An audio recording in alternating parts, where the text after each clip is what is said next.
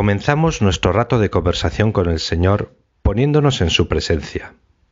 Un buen educador, sea una madre o un padre, un profesor o un sacerdote, siempre busca lo mejor de las personas a las que tiene el encargo de educar, y muchas veces esto supone hacerles ver que deben vencer la tentación de tener una vida mediocre. ¿Cuándo somos mediocres? Cuando no damos lo mejor de nosotros mismos en la familia, en el estudio, en el deporte, en la vida cristiana. Somos mediocres cuando no somos agradecidos por los bienes que hemos recibido. Y como nos falta agradecimiento, no tratamos de hacerlos fructificar.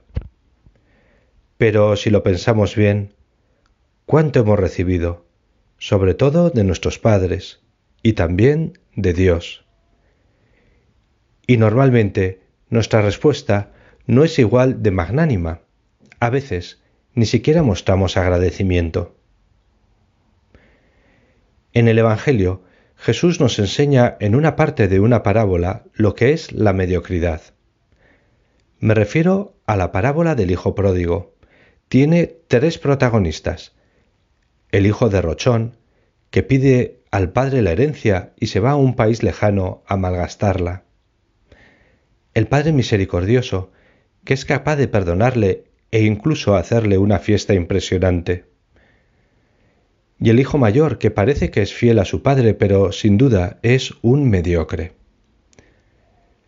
Fijémonos en la segunda parte de esta gran parábola. Su hijo mayor estaba en el campo.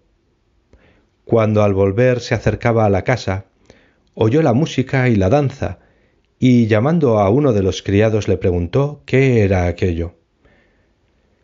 Este le contestó Ha vuelto tu hermano, y tu padre ha sacrificado el ternero cebado, porque lo ha recobrado con salud. Él se indignó y no quería entrar, pero su padre salió e intentaba persuadirlo. Entonces él respondió a su padre, Mira, en tantos años como te sirvo, sin desobedecer nunca una orden tuya, a mí nunca me has dado un cabrito para tener un banquete con mis amigos.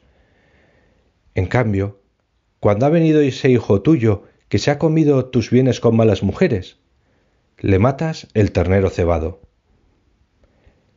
El padre le dijo, Hijo, tú siempre estás conmigo, y todo lo mío es tuyo pero era preciso celebrar un banquete y alegrarse, porque este hermano tuyo estaba muerto y ha revivido, estaba perdido y lo hemos encontrado. Como vemos, el hijo mayor se indigna. No es capaz de compartir la alegría de su padre por la llegada de su hermano menor. Vivía con su padre, trabajaba con él en las cosas de la casa, pero estaba muy lejos de la grandeza de corazón que tenía su padre. El padre también se muestra misericordioso con su hijo mayor, de quien sabe que vive cerca de él exteriormente, pero lejos interiormente. Y le dice, Hijo, tú estás siempre conmigo y todo lo mío es tuyo. Quiere acercarlo a él, busca también que convierta su corazón. Y ante todo, desea que se alegre del retorno de su hermano. Este hermano tuyo estaba muerto y ha revivido. Estaba perdido y lo hemos encontrado. Jesús no nos cuenta el final de la parábola, es decir, no nos cuenta cómo reaccionó el hermano mayor a esta reconvención de su padre. Todos deseamos que pudiera superar su mediocridad. La mediocridad de quien vive junto a alguien tan grande y no se da cuenta. La mediocridad de quien no sabe acoger a quien cambia de vida y vuelve al hogar en busca de seguridad y de amor. En la vida cristiana a esta mediocridad se le llama tibieza. La persona tibia es aquella que parece que vive cristianamente, pero sin embargo no hace las cosas por amor. Exteriormente parece que vive cerca de Dios, pero interiormente no va adquiriendo los mismos sentimientos del Sagrado Corazón de Jesús, que vive solo para amar a todos de manera desinteresada. San José María describía en camino algunas características de la tibieza. Eres tibio si haces perezosamente y de mala gana las cosas que se refieren al Señor. Si buscas con cálculo o cuquería el modo de disminuir tus deberes. Si no piensas más que en ti y en tu comodidad. Si tus conversaciones son ociosas y vanas. Si no aborreces el pecado venial. Si obras por motivos humanos. Huyamos de la mediocridad, huyamos de la tibieza.